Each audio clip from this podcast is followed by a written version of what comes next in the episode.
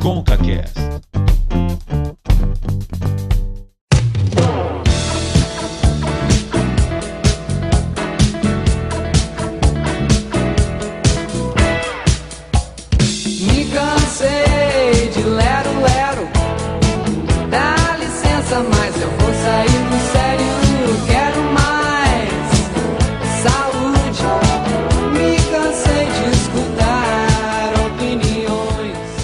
Começando com o episódio 40, eu sou o Cauê Martinelli não, eu não virei um jacaré, mas eu também não fui vacinado e está começando a nossa temporada 2021, não é programa de férias não, é programa inédito, beleza Davi?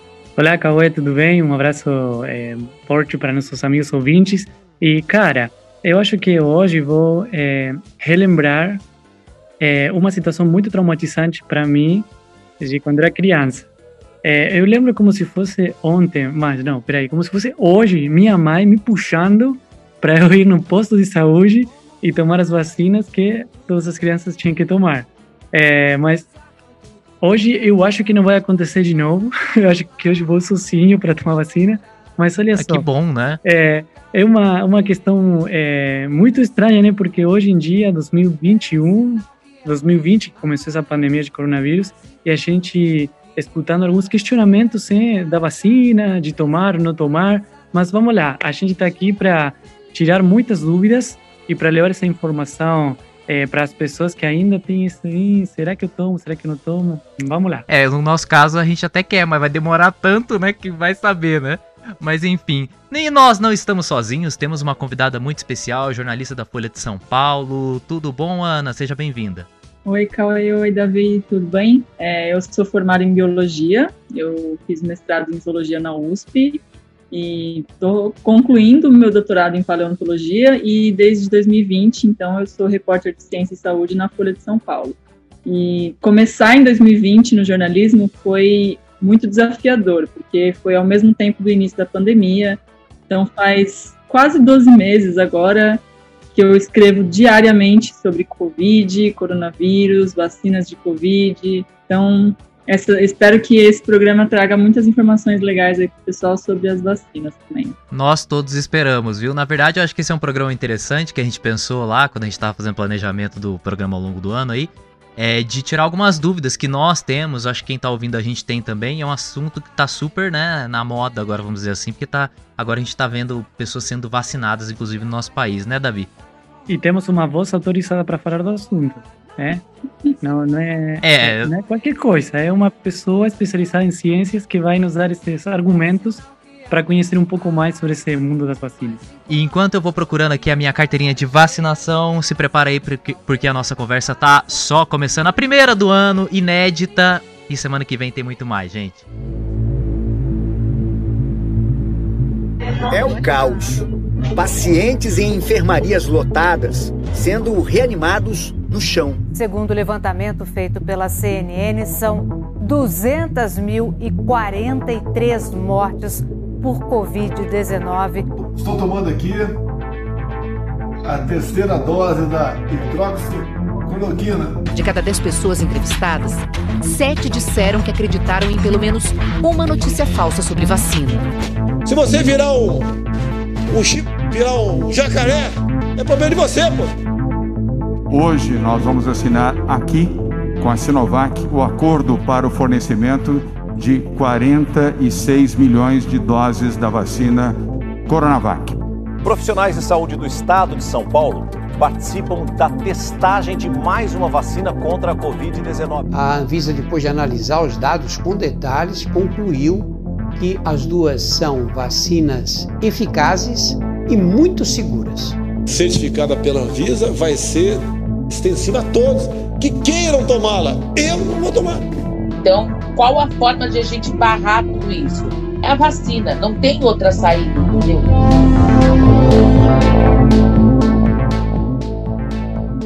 Bom, eu queria começar essa conversa falando a respeito da, do histórico, vai, de vacinas, porque eu acho muito interessante, eu vou confessar aqui. É, eu nunca tive, não tenho lembrança na minha vida, eu tenho 26 anos, eu não tenho lembrança de discussões a respeito de deve, nós devemos vacinar ou não. Agora que essa coisa tá mais forte por uma série de fatores que eu acho que a gente vai inclusive falar aqui. Mas eu não tenho essa lembrança. Eu tenho a lembrança, inclusive, da minha mãe. Vai vacinar, carteirinha de vacinação na mão e tudo mais. Então, é, eu entendo que vacinação é uma coisa boa. E a gente tem um histórico positivo para isso. Eu pesquisei, inclusive, tá, gente? Eu não sou especialista de nada, eu pesquisei aqui. E a primeira vacina que se tem conhecimento, segundo as pesquisas que eu fiz, uh, aqui no Ocidente, foi criada em 1796 pelo médico inglês Edward Jenner, sei lá.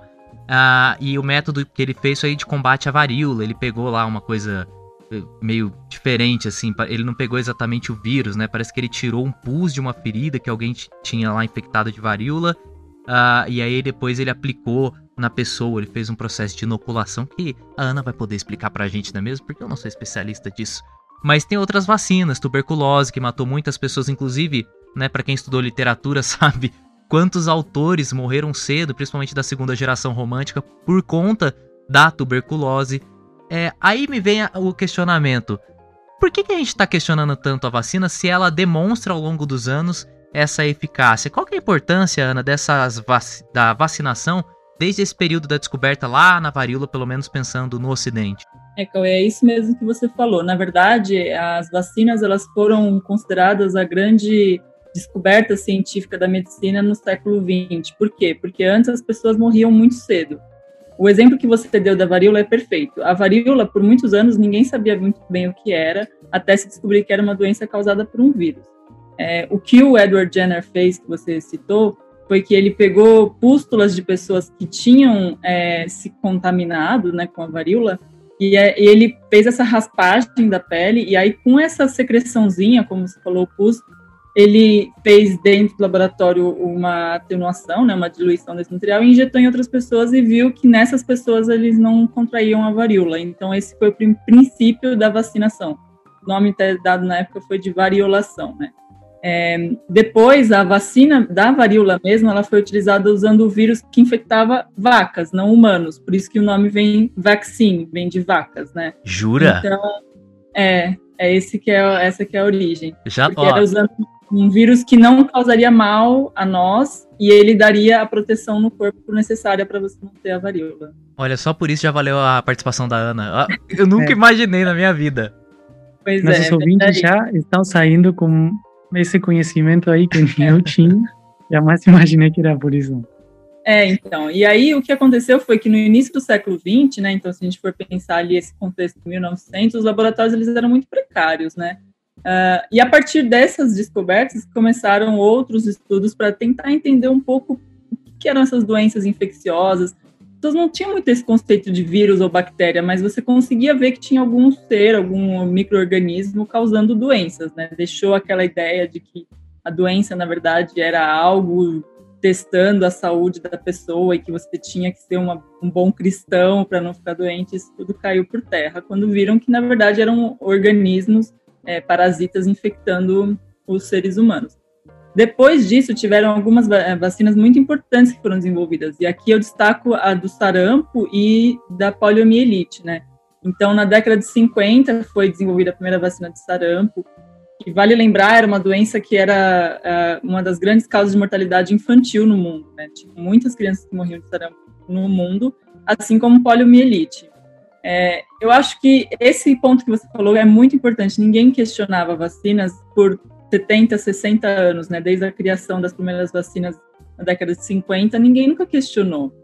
Quando a gente pensa na forma como as vacinas conseguiram erradicar doenças infecciosas, como pólio, sarampo, varíola, etc., é, era inquestionável o seu poder diante a doenças que antes realmente causavam essa, essa mortalidade, ou então se não matavam, deixavam sequelas, né? Deixavam sequelas na pele, sequelas no organismo. poliomielite causava a paralisia infantil. Assim como as pessoas elas não tinham essa preocupação de eficácia, que eu acho surreal hoje a gente ficar discutindo se é 50,4 ou 50,38%. Ninguém nunca discutiu isso, gente, pelo amor de Deus. A vacina ela só é eficaz quando ela é utilizada em larga escala. Se ela não é utilizada em larga escala, não importa se ela tem 95% de eficácia ou 40% de eficácia. Ela não vai servir, ela não vai impedir a propagação da doença. Não, e ainda assim é uma chance que você tem, né? Eu vi muitas pessoas discutindo isso, eu adoro a rede social do ódio, chamada Twitter, é, onde as pessoas discutiram isso amplamente, né? Ah, mas só tem 50%. E tem pessoas falando, Tá, mas ela tem uma eficácia. É melhor do que você ficar aí à deriva. E, e você falando essas questões, eu tava lendo do acervo do Estadão, é, calma, e também da Folha de São Paulo, tem que prestigiar a Ana, é, gosto dos dois. E aí eu tava lendo um acervo, um jornal do Estadão de 87 e um da Folha de 89, matérias falando a importância da vacinação. Então é algo que existe, existe um plano nacional de vacinação, né? Que a gente cumpre, tem lá a famosa vacina da gotinha, né? E eu, quando era criança, perguntava, mãe, é de agulha ou é de gotinha? que a gente tinha medo de tomar. Ah, eu queria só colocar um ponto, eu sei que o Davi tem algumas coisas para falar também, mas eu acho importante. Ana, eu sei que eu, talvez eu te coloque numa polêmica aqui, mas o que, que você acha dessa questão que as pessoas discutem da obrigatoriedade da vacinação ou não?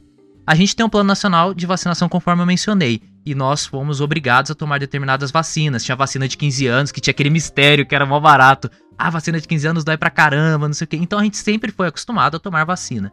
Relacionada a essa vacinação da Covid-19, você acha que deveria ser algo obrigatório ou não? Eu vou responder essa sua pergunta primeiro voltando pro histórico, né? É, Ana, posso é muito... só fazer uma ponderação? Eu te joguei a pergunta, eu queria deixar claro uma coisa.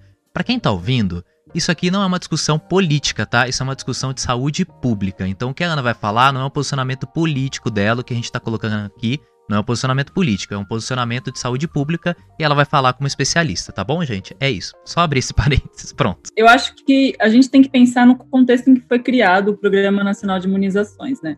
Se a gente parar para pensar que ele foi criado no meio da ditadura militar, essa questão de obrigatoriedade ela não se colocou. Por quê? Porque simplesmente a gente estava diante de um problema de saúde pública gravíssimo, que era a mortalidade infantil.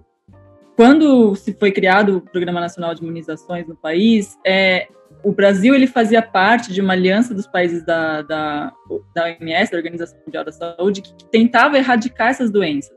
Então, ele fez um compromisso junto à OMS de erradicar pólio, erradicar varíola e erradicar sarampo nas crianças.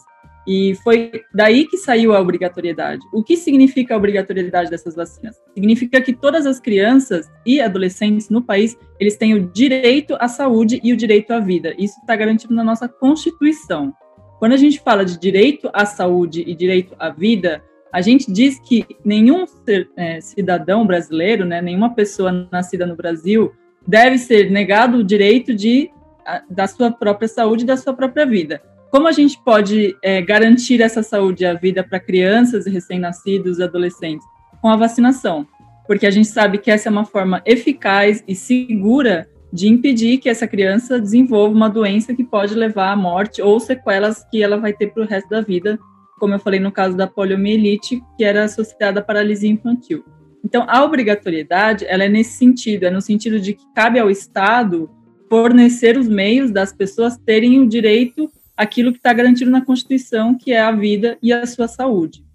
É, um ponto também que eu acho interessante é que, mesmo que a gente tenha obrigatoriedade, ninguém é arrastado pelos cabelos, puxado, trancado, acorrentado ou forçado a tomar vacina. Isso não existe, isso nunca existiu.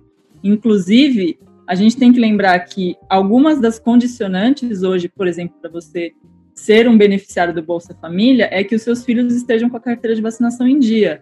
Isso é uma forma não do Estado é, mostrar para as pessoas que ele é autoritário, mas simplesmente de dizer, olha, se você está dentro do, é, do esperado da Constituição, que é garantir aos seus filhos a saúde e, e acesso à escola e, e à comida, você tem uma função como pai, que é garantir que seu filho esteja em dia com a vacinação. Quando a gente fala sobre a questão pessoal, ou seja, o seu, a sua escolha pessoal, é claro que você pode, como adulto, ter a escolha pessoal de não se vacinar.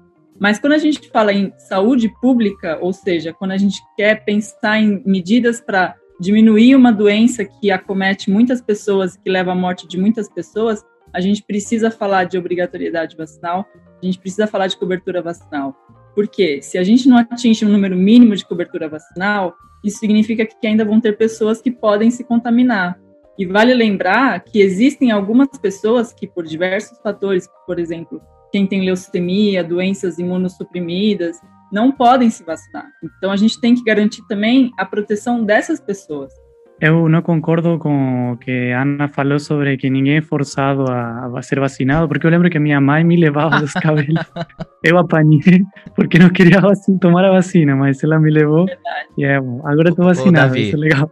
Ô, Davi, É. a minha avó foi cruel comigo. A minha avó falou que ia me levar no shopping e me levou pra ser vacinado, cara. É, é dose. Eu acho que todo mundo pode contar histórias não muito agradáveis de crianças. Quando você vai para o posto de saúde, você morre de medo. Mas eu acho que esse é um ponto interessante também, porque se a gente pensa nessa questão de medo, medo de agulha, crianças que não gostam de ser vacinadas, a gente lembra logo da criação do Zé Gotinha, né? Então, o Zé Gotinha, ele é o nosso personagem querido, fofo, aquele, aquele símbolo branquinho, feliz sempre, dizendo venham ser vacinados, porque a vacina da, do Zé Gotinha é, é da gotinha, toma uma vacina oral. É, e é interessante porque ele foi criado justamente num contexto em que, embora a vacinação fosse obrigatória, ela tinha uma baixa adesão. Então, fizeram essa campanha para justamente aumentar a adesão do público, a falar para as crianças: não tenham medo, venham tomar vacina, ajudar os pais a criarem esse laço e aumentar a confiança na, nas vacinas, e isso deu super certo. Tanto que a polio, no caso, né, que é a vacina do Zé Gotinha, ela foi erradicada no país na década de 90.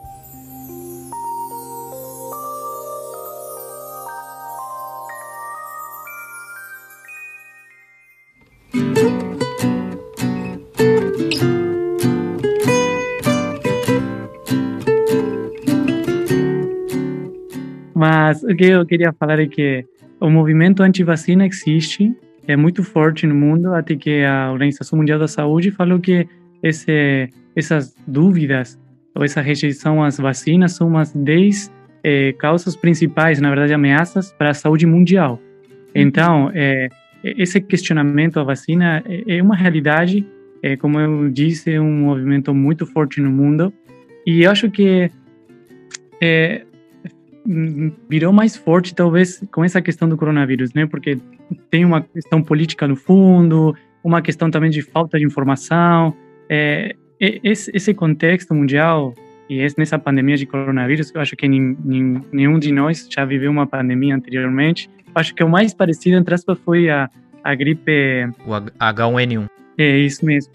E teve tantos nomes, né, que já esqueci qual é. Mas é, depois não teve uma questão assim mundial e, e que tenha tantas mortes, tantas pessoas com, com o vírus.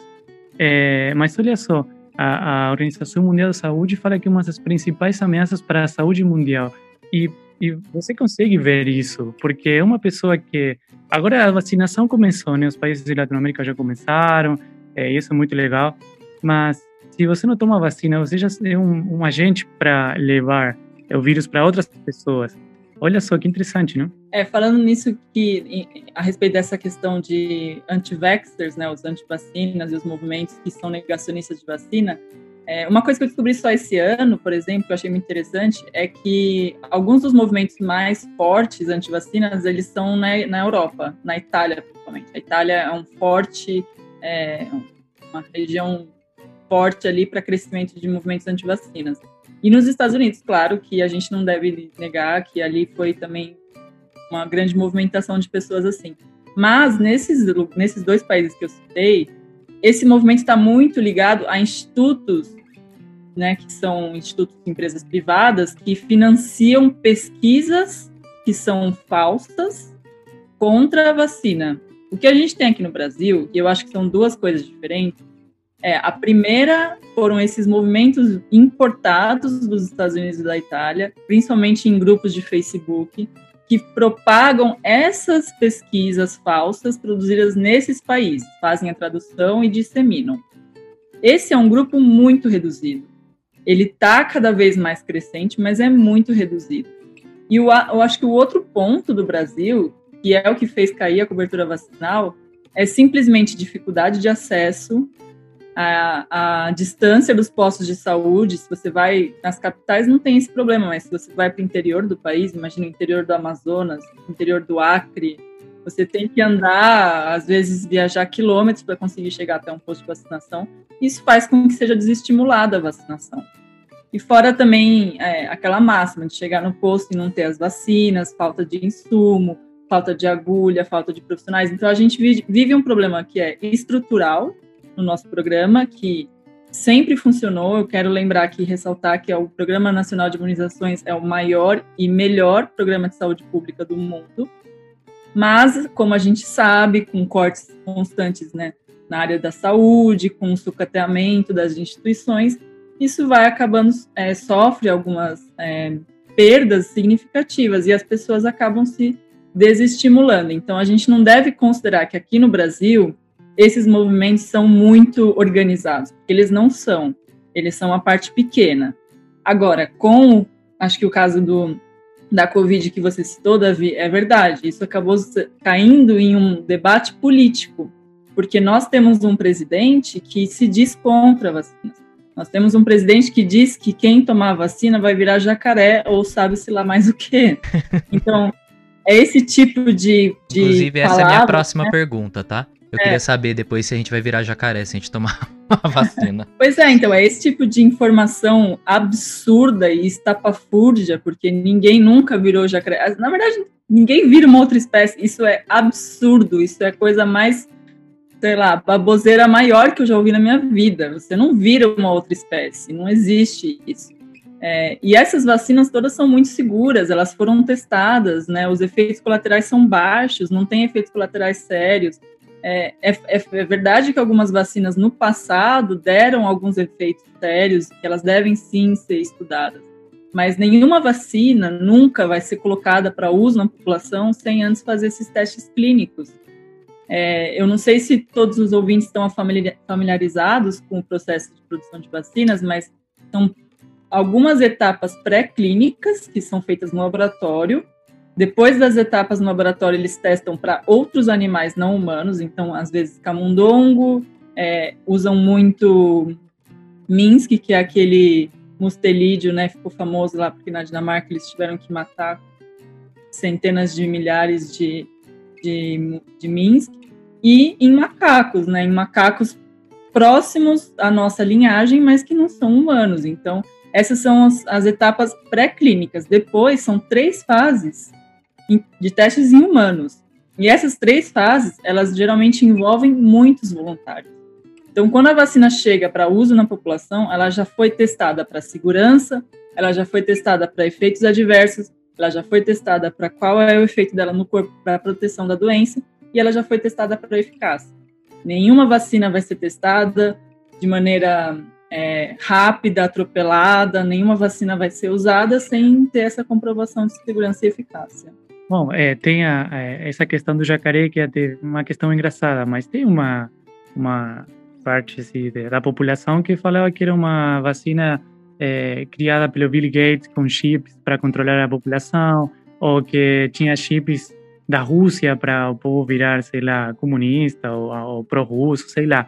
Tinha essas questões assim que é, questões de conspiração, né, que não tem uhum. fundamento nenhum. E, e, mas está é uma coisa que acontece. É engraçado, mas não, tem pessoas que realmente acreditam nisso. É, eu queria, eu queria mencionar uma questão também que o Davi colocou aí, puxou um pouco essa questão da. É, entra quase no tema que a gente fez uma vez, teorias da conspiração.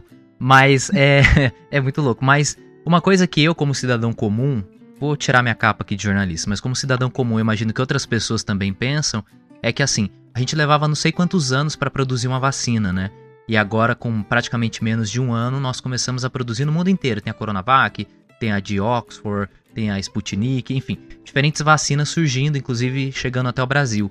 É, eu acho que isso dá uma insegurança para algumas pessoas no sentido que, cara, mas foi muito rápido, será que testou? E aí você, é, Ana, você mencionou essa questão da política pública hoje, que a gente tem um presidente que desacredita a vacinação, então entra ainda mais em xeque, né? É, realmente, mas se o presidente também tá falando, se o Brasil não tá se movimentando, é porque tem alguma coisa aí que é o que a gente espera das nossas autoridades, né? É, e aí eu queria até colocar isso para você. É, por que, que será que essa vacina ela foi feita com tanta rapidez? Será que é por conta da circunstância global e até por uma questão econômica, né? Ou será que é. Ou será que a gente está tendo cada vez mais uma evolução na, na ciência e tudo mais, e cada vez mais as vacinas vão ser feitas uh, com maior rapidez? É, Cauê, são as duas coisas, na verdade. É, eu acho que uma coisa que a gente tem que destacar desde o início, e para que todo mundo fique tranquilo, é mesmo em menos de um ano, nenhuma vacina pulou etapas, como eu falei. A segurança foi atestada, a eficácia foi atestada de todas as vacinas. Por que, que foi tão rápido? Porque a gente está vivendo uma situação de pandemia. A urgência global para acabar com essa doença que, gente, ninguém aguenta mais, né? E econômica também, pra, né? Todo mundo quer sair para fazer é, jantar e encontro com seus amigos e pro barzinho, mas a gente tem que ter paciência, tem que aguentar um pouco mais ainda, tem que ficar ainda realmente com cuidado porque o vírus está tá pegando aí. Mas é, essa situação de urgência, né, de emergência global, ela fez com que os processos, não os processos de segurança, não os processos de teste em humanos, mas os processos burocráticos, os processos de fazer o pedido, conseguir a, a, aprovação para começar os testes, esses processos foram acelerados. E eles foram acelerados por dois fatores. Primeiro, como eu falei, porque é uma questão de emergência, está todo mundo querendo acabar logo com isso, então as próprias agências foram muito mais céleres, muito mais rápidas nos processos. Gente, a Anvisa, a Anvisa tinha uma média de cinco anos para aprovar medicamento. Aprovaram as vacinas em curto tempo, por quê? Não porque eles deixaram de ter rigor, de maneira alguma. Eles são super rigorosos. É uma necessidade. Ninguém precisa esperar. É, cinco anos, por exemplo, para um. Ou melhor, as pessoas até podem esperar cinco anos para um remédio de diabetes ou de gastrite. Porque você não tem uma emergência global de diabetes ou gastrite. Mas as pessoas precisam de uma vacina contra a Covid. Agora, o outro ponto que eu ia falar é, é um alto investimento, né?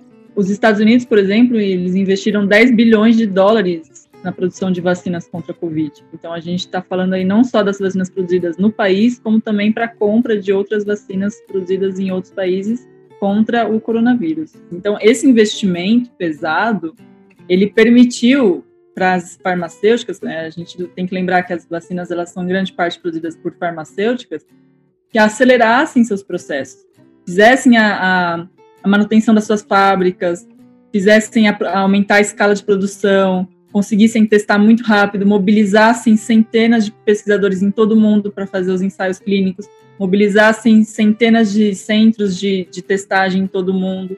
Só que no Brasil, se a gente for para pensar, a, a, os testes da, da, vacina da Oxford com a, com a AstraZeneca, né, que foram feitos aqui em parceria com a Fiocruz, eles foram feitos em mais de 100 centros no, no país.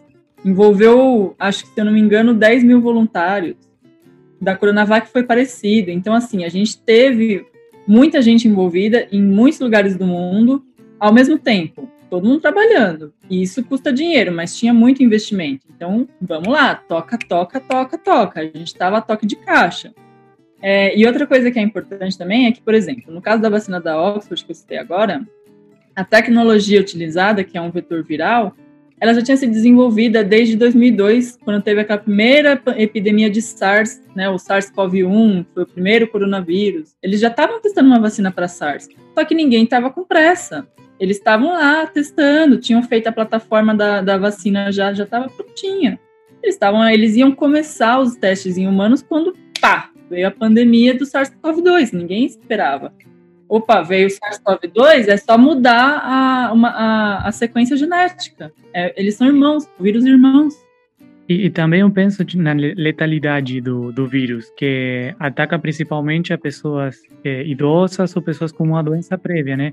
Eu pensava, eu sempre falei com, com minha família, imagina se esse vírus, é o, o Covid-19, fosse mais letal ainda. É tipo, quem pega morre eu imagino como seria o mundo, né? Porque agora você, tá, pega o vírus, mas você é jovem, você tem uma saúde boa, tá, é, até pode ser assintomático. Mas imagina se fosse uma realidade diferente. Exato, e a gente tem que pensar que mesmo, mesmo sendo a, a, o público-alvo, né, vamos dizer assim, tanto que agora são o público-alvo da vacinação, né, os grupos de risco são os idosos, as pessoas com comorbidades, né, que têm problema cardíaco, é, imagina imagina para essas pessoas a angústia que é você viver com medo de pegar algo que pode te matar em algumas semanas. Então, assim, essa situação toda, ela, claro que ela fez não só se esgotarem as economias, se esgotarem os profissionais de saúde, se esgotarem as pessoas que estão vivendo confinadas, mas também as, as farmacêuticas falaram assim, bom, gente, a gente tem que achar uma solução. Pode até ver, muitas delas é, viraram 100% da produção delas para vacina deixaram de fazer ensaios ou, ou testes com outros medicamentos, porque a, a, a emergência agora é essa.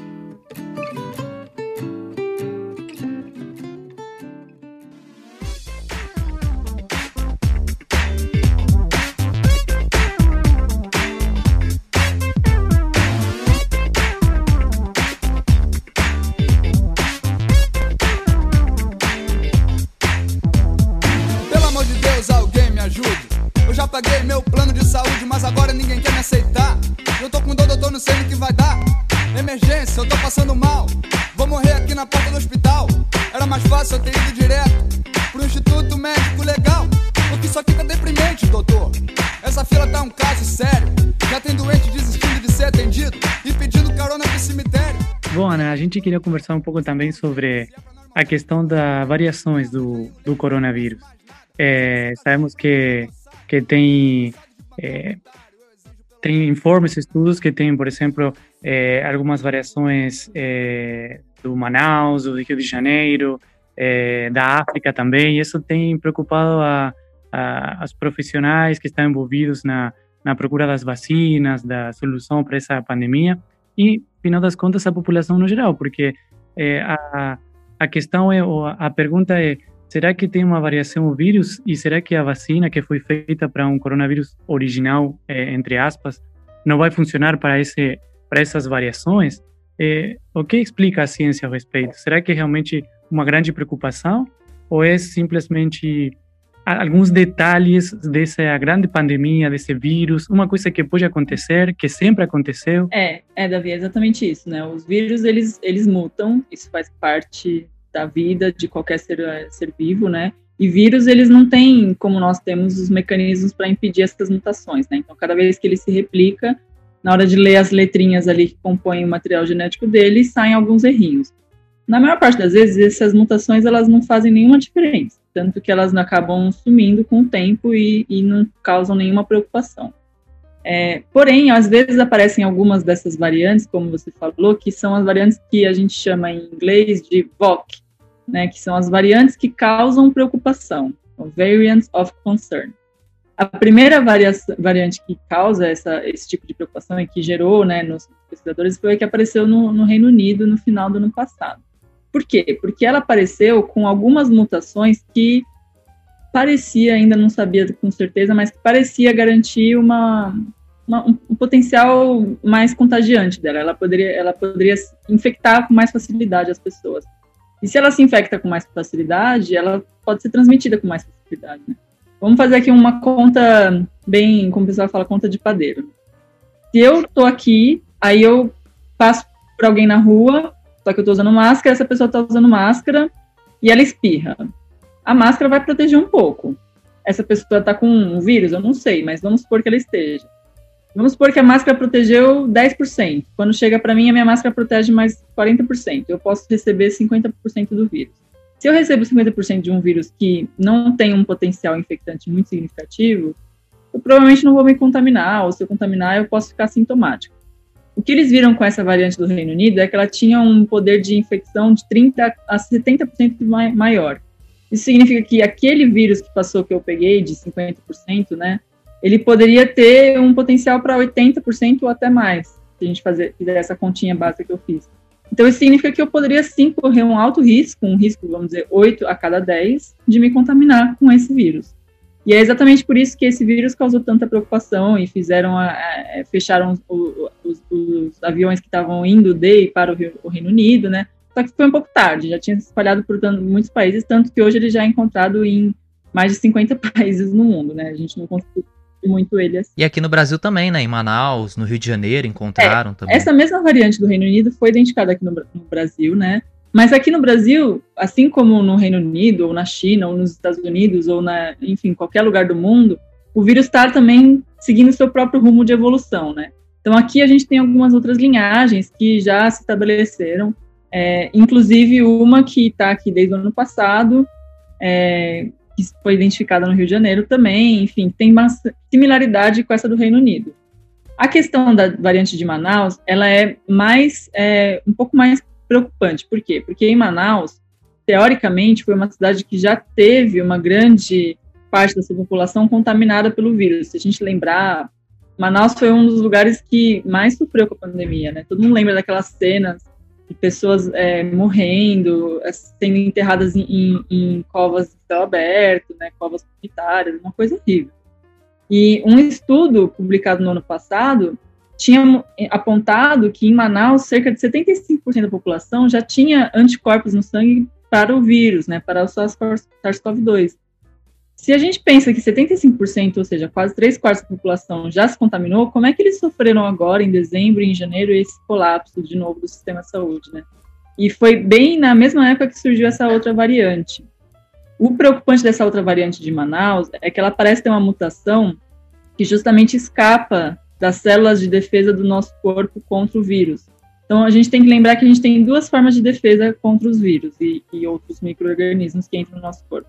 A primeira são os anticorpos, que é como se fosse a primeira, primeira linha de frente ali do combate. Então, entrou um, um, um vírus no nosso organismo, a primeira forma de responder é com esse exército de anticorpos que vai tentar impedir a entrada desse vírus na célula, né?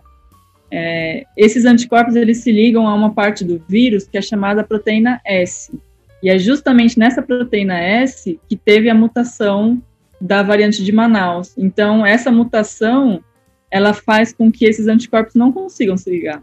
Essa é uma das hipóteses que os cientistas levantaram. Só rapidinho, Ana. Essa é uma, uma questão que vem é, é, talvez contradizer, não sei se é a palavra, mas questionar isso de imunidade em, re, em rebanho, não sei se é a palavra certa, que muitos falam assim, não, melhor todo mundo pegar para todo mundo se imunizar e pronto. Exatamente. Mas você está falando que não é assim realmente. Exatamente. Porque, na verdade, essa questão de imunidade de rebanho foi muito polêmica, né? Porque a gente, primeiro, é, não gosto de usar esse termo, porque rebanho, né, gente, rebanho é vaca.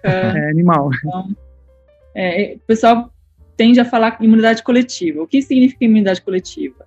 Vamos lembrar daquilo que eu estava falando antes da vacina da polio, da, do sarampo? A imunidade coletiva é quando você tem uma grande parte da população imune a um vírus ou uma bactéria, de forma que ele não tem mais onde é, infectar, ele não consegue é, se ser transmitido na população. Essa imunidade, ela chega para a gente por vacinas. Essa é a definição de imunidade coletiva. Então, você tem uma população, 95% da população tem vacina, é vacinado contra sarampo, o sarampo não vai conseguir se disseminar porque naqueles 5% em que ele não, não, que não são vacinados, que são geralmente pessoas que não podem tomar vacina, ele não vai ter como conseguir se replicar muito e ser infectante o suficiente, vai acabar morrendo na população. É isso que acontece naturalmente quando a gente tem a, as populações que estão imunes ao, ao vírus. No caso do coronavírus, tem dois fatores. O primeiro é que a gente não sabia até que ponto essa imunidade de contaminação garantia uma proteção contra uma segunda infecção. Vamos por partes, vamos, vamos voltar para aquilo que eu estava falando. A gente tem duas formas de, de, de defesa no nosso corpo. A primeira é anticorpo, e a segunda são por células de defesa que vão basicamente atacar aquele lugar onde o vírus se instalou, de uma forma muito rápida e muito forte. Essa dos anticorpos, ela serve para barrar a entrada. Mas uma vez que o vírus já entrou no organismo, a gente tem esse segundo mecanismo que eu falei.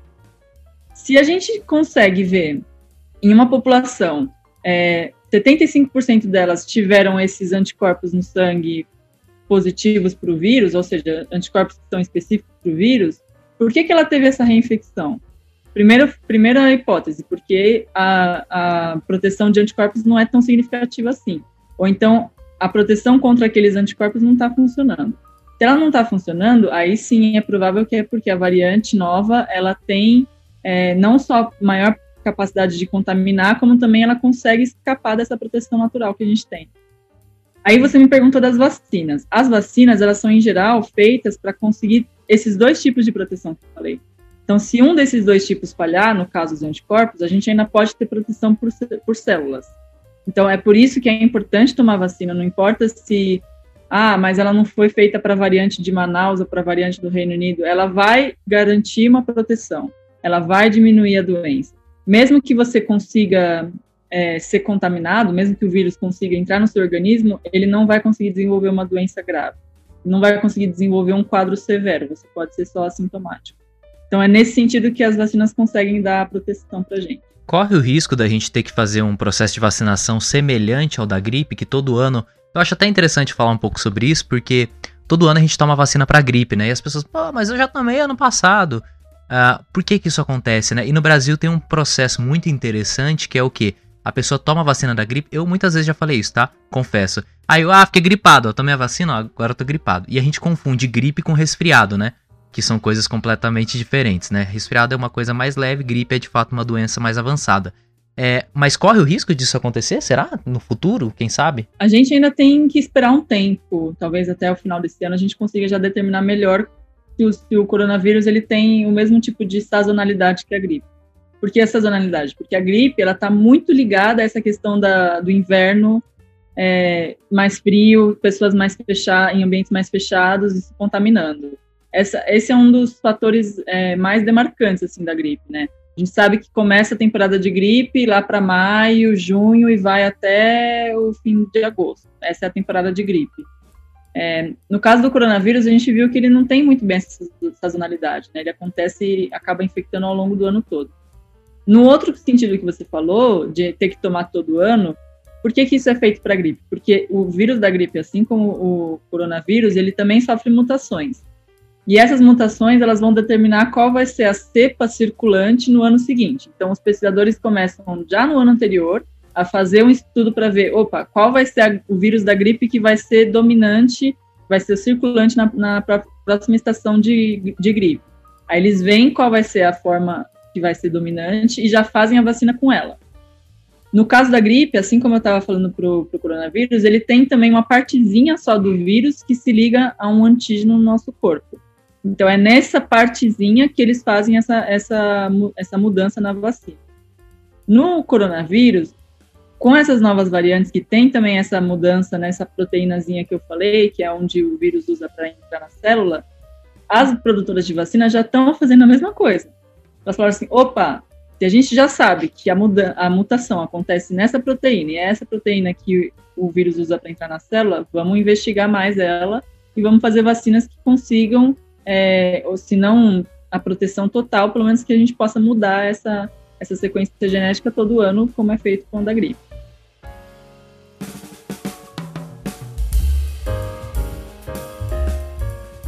Ana, só te perguntar um negócio antes da gente encerrar, uma dúvida que eu tenho. Eu não sei se o Davi passou por isso, eu, eu passo de vez em quando. Ah, quando a gente fala que a gente vai estudar jornalismo, as pessoas já começam a perguntar tudo pra gente. Você viu que o Lula, a Dilma. E é uma loucura, né? No churrasco da família, as pessoas já perguntam: o que, que você acha dessa medida provisória? As pessoas acham que a gente já está totalmente. Não é? Estamos totalmente politizados, né? Como jornalista, as pessoas perguntam tudo pra gente. Pra você, que além de trabalhar agora com jornalismo e é uma especialista, uma, bio, uma bióloga, trabalha com essa parte da zoologia, né? Agora estudando a questão de paleontologia. E o, o, povo da sua família ficou perguntando, mas Ana, vai tomar a mesma vacina? Nós não vira dinossauro, é, jacaré, essas coisas? É eficaz ou não é? Teve um negócio assim com você também? Sim, teve. Ah, mas na verdade eu me divirto, porque essas coisas de perguntar de profissão acontecia comigo antes de eu começar a trabalhar com jornalismo. É, o mais clássico, assim, é, tem um inseto voando. Ah, que inseto é esse? Não sei. Você sabe quantas espécies de insetos tem no mundo? Aí a pessoa para e fica te olhando e fala assim: só de besouro são 400 mil. Como é que eu vou saber o que está voando na sua frente? Sabe? Às vezes eu até invento um nome científico que a pessoa não vai saber. Em então, latim. É, pois é. Mas voltando para a questão da vacina, eu acho que sim, claro, a pergunta o tempo todo, mas qual é melhor? Mas qual eu tomo? Qual eu tomo? Qual você vai tomar? O que que você Olha, o que eu acho é o seguinte: qualquer uma das vacinas, todas são ótimas, todas vão fazer você se proteger contra a Covid. A gente, né, nós somos aqui ainda faixa etária mais jovem, vai demorar muito para chegar a nossa vez, mas a gente tem que ter paciência.